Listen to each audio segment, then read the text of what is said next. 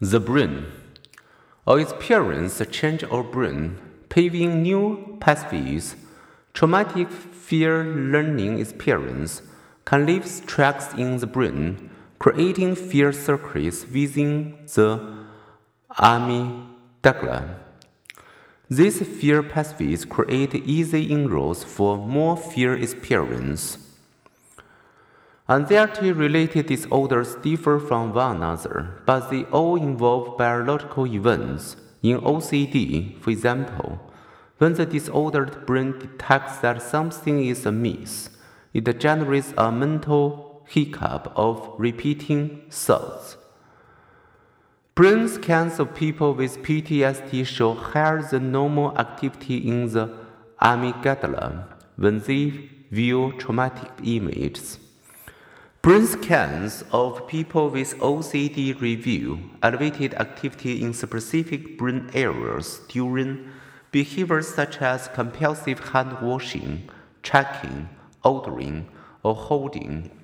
These brain areas are not only more active among people with OCD, they are also enlarged. As figure 15.4 shows, the anterior Cingulate cortex, a brain region that monitors our actions and checks for errors, seems especially likely to be hyperactive when deciding to get rid of our personal possessions. Those with hoarding disorders also show elevated activity in the anterior cingulate cortex. Some antidepressant drugs dampen this fear circuit activity and its associated obsessive compulsive behavior. Fears can also be blunted by giving people drugs as they recall and then re-record a traumatic experience. Although they don't forget the experience, the associated emotion is largely erased.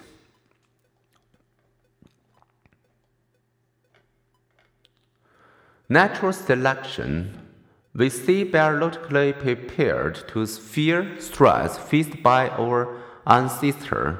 Our phobias focus on such specific fears spiders, snakes, and other animals.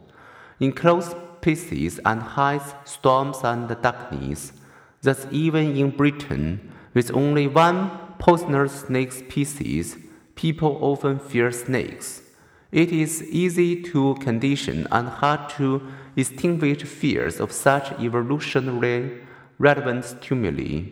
Some of our modern fears can also have an evolutionary explanation.